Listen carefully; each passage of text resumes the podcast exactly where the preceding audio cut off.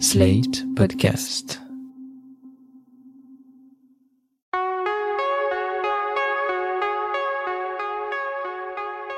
Je m'appelle Thomas Messias, je suis un homme blanc, cisgenre, hétérosexuel, et j'ai encore de très gros progrès à faire pour exprimer ce que je ressens, ce qui me fait peur, ce qui m'anime, pour raconter et analyser les erreurs que j'ai commises ou encore les travers dont je n'arrive pas à me défaire. Vous écoutez Mansplaining épisode 72, Make Me a Man, quand l'expression des émotions fait grandir les hommes. Un podcast slate.fr. C'était le préambule du tout premier épisode de ce podcast, il y a trois ans déjà.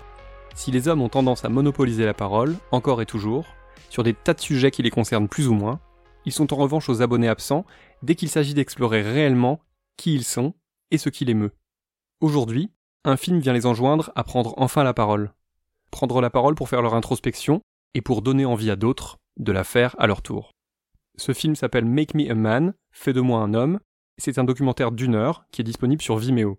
Sa co-réalisatrice, Mai Hua, m'a fait l'honneur de répondre à mes questions. Bonjour, je m'appelle Mai Hua, j'ai 44 ans, je suis une artiste française d'origine vietnamienne. Je suis basée à Paris, j'ai deux enfants et j'ai réalisé deux films. Le premier s'appelle Les rivières. C'est sur ma lignée de femmes et c'est un documentaire que j'ai, une enquête en fait que j'ai conduite euh, au sein de ma famille pendant six ans quasiment. Et puis le deuxième que j'ai réalisé avec mon compagnon qui s'appelle Jerry Hyde et qui est un thérapeute basé à Londres et euh, qui a des groupes de paroles d'hommes. Et en fait, dès que j'ai su qu'il avait cette activité, je voulais absolument faire un film avec lui. Et ce deuxième film s'appelle Make Me a Man. Et donc ça vient de sortir. Avant de commencer à parler du film, il me semblait important d'en savoir un peu plus sur ce fameux Jerry. Jerry, il est thérapeute, alors pas du tout freudien, plutôt jungien et euh, thérapie humanistique, et donc il reçoit des gens aussi bien en individuel, des hommes, des femmes, des personnes en transition, euh, c'est assez fluide, mais il a aussi des groupes de parole et des cercles euh, non mixtes, pour le coup, d'hommes et d'hommes en transition aussi, qui se réunissent une fois toutes les deux semaines. Et certains depuis, lui, il a commencé il y a 25 ans, mais les, les plus anciens de ces groupes ont 20 ans aujourd'hui. L'idée, c'est d'aider les hommes à s'ouvrir enfin, à ne pas rester dans ce rôle de taiseux dans lequel ils semblent si souvent se complaire.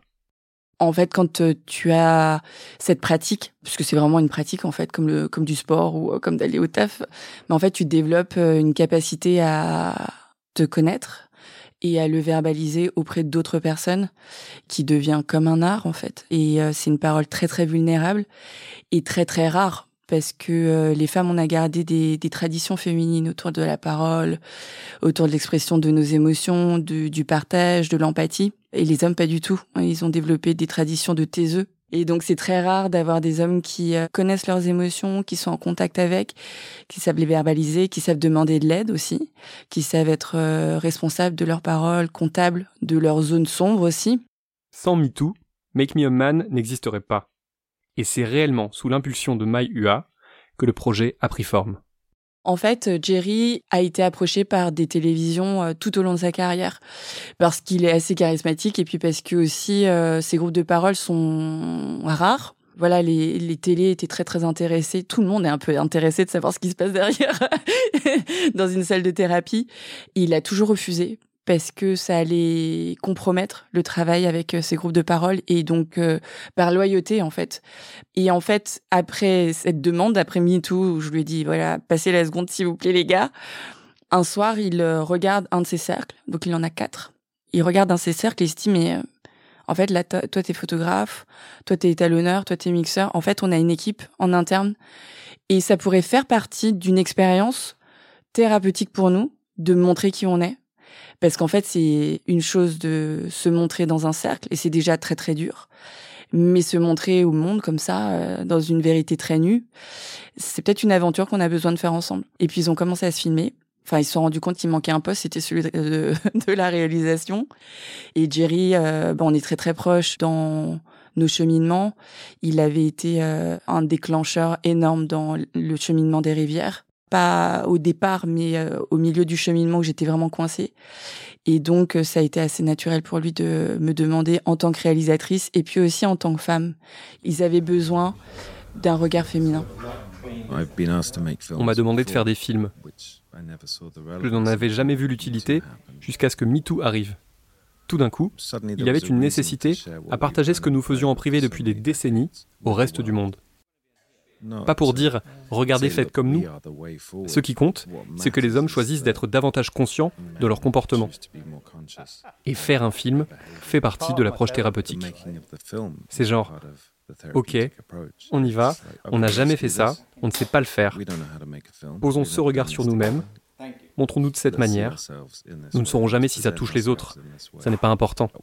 Ce qui est important, c'est qu'on réponde présent et qu'on fasse de notre mieux. Ces hommes venus au départ pour évoquer des problèmes personnels ou des blocages existentiels ont fini par devenir partie intégrante du film, sous le regard de la réalisatrice.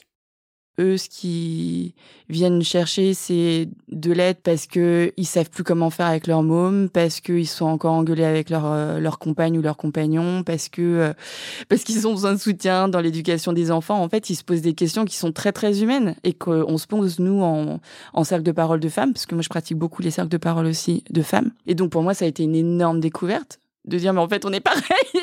j'avais vraiment ce truc de euh, j'avais hâte de voir ce qu'il y avait de l'autre côté et puis en fait, il n'y a pas d'autre côté, quoi. On est, quand on est sur ces cheminements-là, on est du même côté.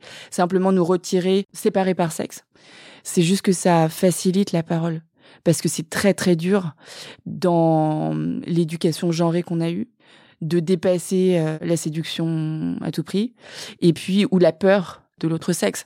C'est juste une manière de, de, rendre cette parole plus facile et le sentiment de sécurité, ces fameux safe place, plus accessible. Donc c'est vraiment ça. Pour eux, c'était euh, dépasser la peur des femmes, parce qu'en fait, il y a une peur énorme du regard des femmes et du jugement des femmes. Donc c'était s'en remettre à un regard qui était le mien.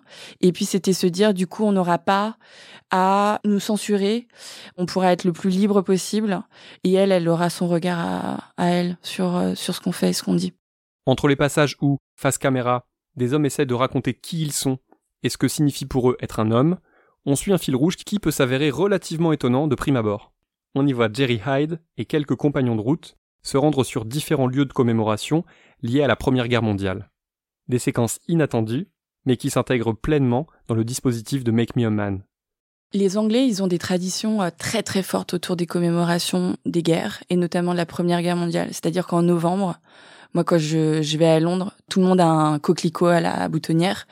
Mais même des mômes de 25 ans, même des, même des jeunes femmes de, de 15 ans, tout le monde respecte ces commémorations. Et moi, ça m'a vachement interrogée. Et en fait, euh, Jerry, il a à cœur de pas uniquement traiter des patients derrière euh, des murs d'une voilà d'une salle de thérapie avec une expertise etc il crée des expériences qui permettent de sortir et de juste ressentir d'être euh, vraiment dans, dans, du non verbal et donc lui il avait comme beaucoup beaucoup d'anglais un lien très très fort au site de commémoration de, qu'on trouve dans la Somme, que moi je connaissais même pas.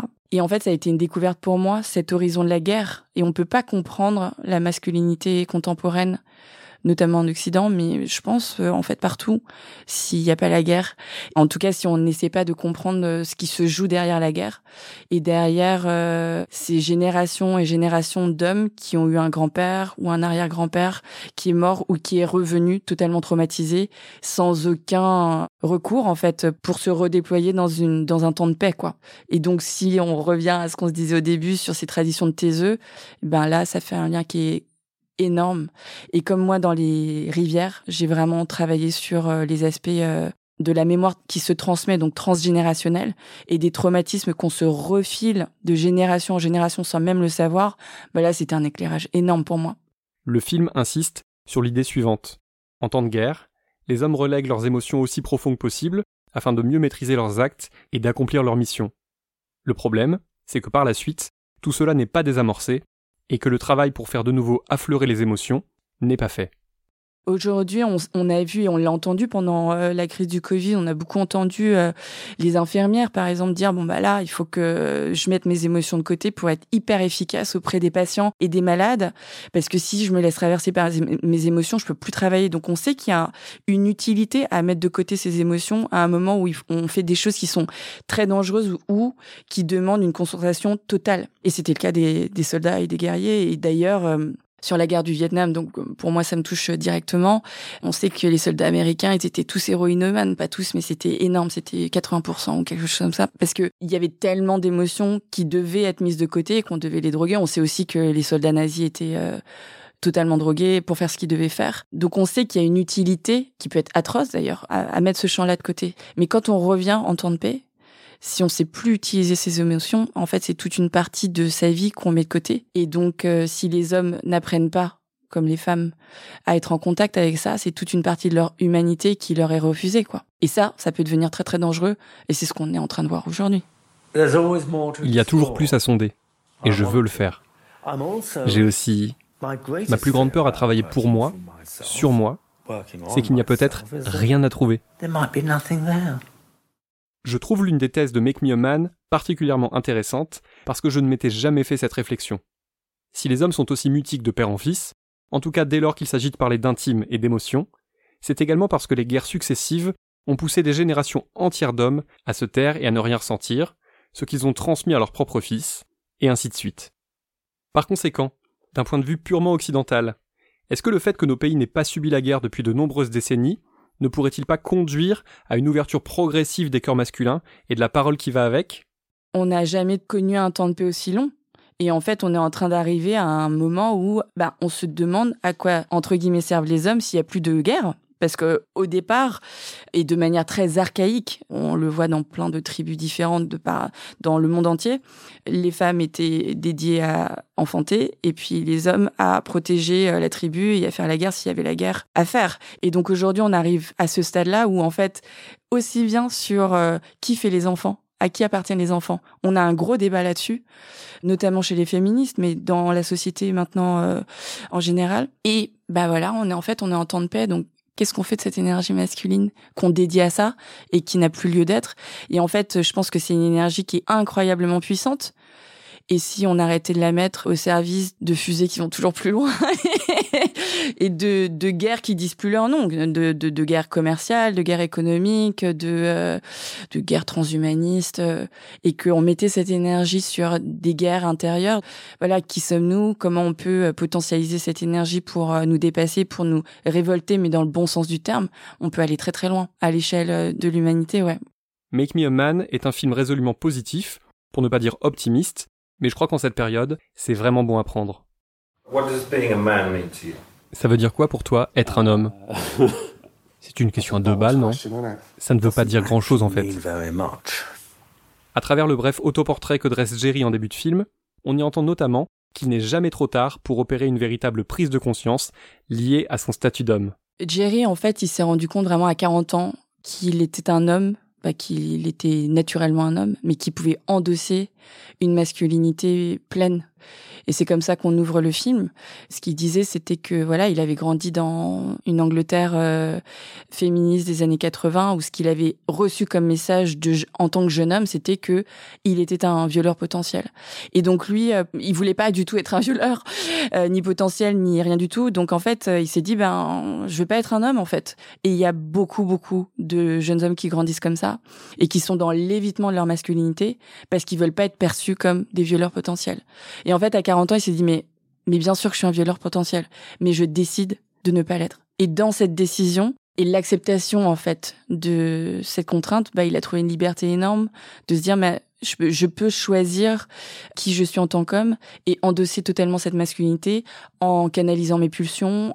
Et donc, du coup, ça l'a totalement transformé parce qu'au lieu d'être dans l'évitement d'une partie de lui-même, il était dans le dans la pleine acceptation et dans une forme de création. Le problème, c'est qu'on ne trouve pas des Jerry Hyde à tous les coins de rue. Alors comment faire pour que, de plus en plus, un peu partout, des hommes, ou les hommes, s'ouvrent enfin et expriment leurs doutes, leurs craintes, leurs regrets, leur part de ténèbres et tout ce qui va avec? Vaste question. Voilà, MeToo à 4 ans. Et les femmes, on a, on a fait un travail de fou, quoi et qui nous a libérés, qui nous a donné de la joie, qui nous a donné du soutien, qui nous a pas du tout euh, transformé en quelque chose qu'on voudrait pas être. Aujourd'hui, euh, je pense que les hommes, ils vont avoir envie de ça pour eux-mêmes aussi, de se dire mais en fait, euh, on peut trouver du soutien. En fait, moi, j'entends beaucoup d'hommes parce que moi, je suis, je suis née dans une fratrie de cinq frères, donc j'ai un lien aux hommes qui est très très fort et surtout qui est pas totalement guidé par la peur Et donc, les hommes viennent à moi très facilement parce qu'ils sentent qu'ils vont pas être jugés juste parce qu'ils sont hommes. Et donc, ils peuvent me dire des choses euh, qu'on pourrait juger affreuses, du type, bah, qu'est-ce qui nous reste maintenant que les féministes ont pris tout le l'espace public euh, Quel est notre espace à nous Qu'est-ce qu'on va faire maintenant? Et en fait, moi, je leur dis souvent, mais il vous reste tout, en fait. Parce que si vous laissez tomber cette essentialisation à votre potentiel de domination, si vous laissez tomber cette essentialisation à, la quantité d'argent ou de pouvoir que vous pouvez euh, amasser. Vous allez gagner tellement de points de vie et de, et de temps pour euh, vos relations, pour votre paternité, pour euh, les gens que vous aimez. Et en fait, quand vous allez vous retourner parce qu'on va tous mourir, c'est juste ça qui va compter en fait. Donc là, on, est en train de faire un taf qui vous aide si vous voulez bien prendre le train avec nous. Ce que propose Mai Hua, c'est de travailler avec les hommes, de prendre le temps de les guider, un discours pas commun dans les cercles militants, où c'est généralement le ras-le-bol qui prime, ainsi que l'envie d'avancer sans les hommes, considérés le plus souvent comme des cas désespérés.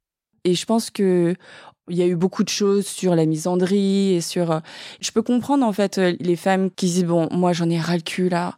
Je vais me retrouver qu'entre meufs. On va rejoindre les villages dans les Pyrénées.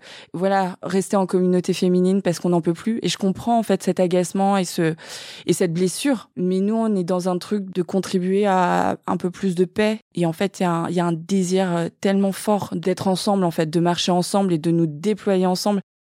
Comme pas mal d'autres termes, le mot déconstruction a fini par être un peu vidé de son sens, à force d'être employé. Mais Mai a une autre façon de décrire ce processus dont nous, les hommes, avons tant besoin. Ce truc de grandir, ça s'arrête pas à 18 ans. Et Jerry, il, me disait ça, il me dit moi, euh, je pensais qu'à l'âge de 18 ans, je me sentirais homme. Et puis en fait, c'est pas du tout arrivé. À 18 ans, euh, plus un jour, j'avais exactement la même tronche et la même psyché qu'à 18 ans, moins un jour, quoi. Et j'étais extrêmement déçue. Et je pense qu'on a ce mythe d'une transformation soudaine, ou d'un sauveur soudain, ou de quelqu'un qui va faire le job pour nous, quoi. Un truc hyper judéo-chrétien, en, vérité. Et en fait, si on se dit, mais les choses sont à l'intérieur de moi et euh, je vais pas pouvoir tout faire. Mais si je me mets dans ce maillage-là, dans cette interdépendance avec les miens, euh, si je demande pardon aussi aux gens que j'ai offensés, aux gens que parce que c'est ça aussi. Les hommes autour de moi, ils me disent mais la vérité c'est qu'on a tous soit violé, soit abusé d'une situation à un certain moment et on n'ose pas le dire et on n'ose pas ouvrir la boîte parce qu'en fait ça fait un peu mal quoi. Et je leur dis bah ouvrez la boîte parce qu'en fait euh, vous êtes la seule personne à pouvoir le faire. Derrière cette boîte, il y a un puits sans fond d'amour, mais il n'y a pas de raccourci. Et je pense qu'aujourd'hui euh, la liberté, elle a été penser dans l'idée qu'il n'y avait pas de contraintes et que plus on serait puissant, plus on serait, euh, plus il y aurait d'impunité, moins on aurait de comptes à rendre. Et en fait, je pense que c'est tout le contraire. La, vraie liberté, elle, elle, arrive quand on accepte les contraintes, quand on accepte ses responsabilités et qu'on les honore, quoi. C'est ce changement de paradigme euh, auquel on aimerait contribuer, en tout cas. Donc ça, c'est notre contribution, quoi. Voilà. Make Me a Man de Jerry Hyde et Mai Hua est disponible dès maintenant sur Vimeo, à la location ou à la vente. C'était Mansplaining.